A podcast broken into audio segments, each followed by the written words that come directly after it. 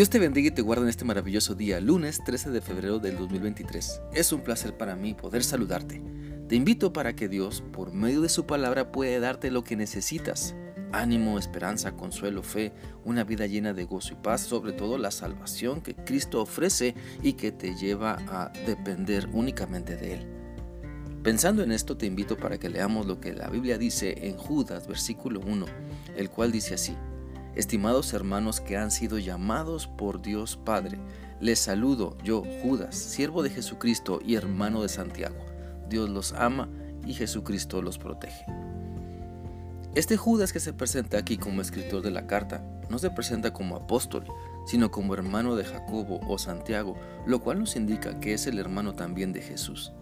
Leamos lo que dice la Biblia en Mateo 13, 55 y 56. Este pasaje dice así.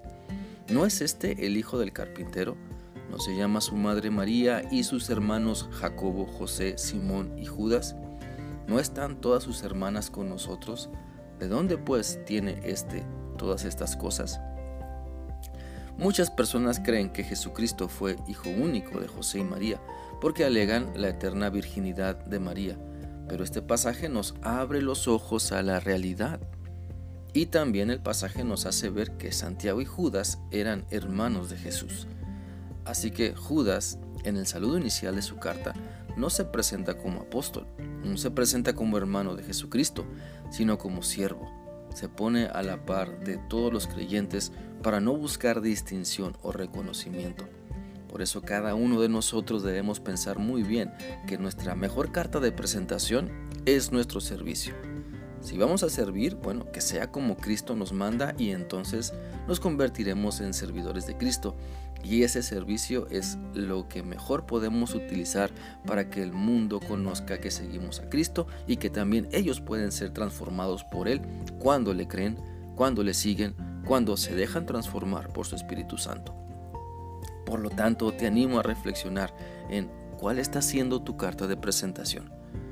¿Le pones más atención a tu apellido que a tu servicio para impresionar a otros? ¿Crees que la profesión que tienes o el oficio que manejas te hace mejor persona? ¿Y dónde queda entonces Cristo en tu vida? Te invito para que puedas darte cuenta que siempre nuestro llamado como hijos de Dios, como seguidores de Cristo, nuestro llamado es a servir a otras personas por amor a Cristo, no a servirnos de ellas para sacar provecho de nuestros perversos intereses. Por eso que cuando digas quién eres y lo que haces, que las personas pueden puedan realmente identificar en ti la marca del Espíritu Santo en tu vida, porque todo lo que piensas, dices y practicas está dirigido por la palabra de Dios. Hoy en día, mira, hay muchas personas que hablan de sus logros e inflan su ego hasta el cielo. Muchas personas presumen sus logros en las redes sociales por medio de fotos o videos, donde eso les lleva a creer que lo pueden todo pero la realidad es que nuestro ser está limitado. Tenemos vida en esta tierra limitada, tenemos fuerzas propias limitadas, nuestra capacidad intelectual es limitada. No lo sabemos todo, no lo podemos todo, no lo somos todo.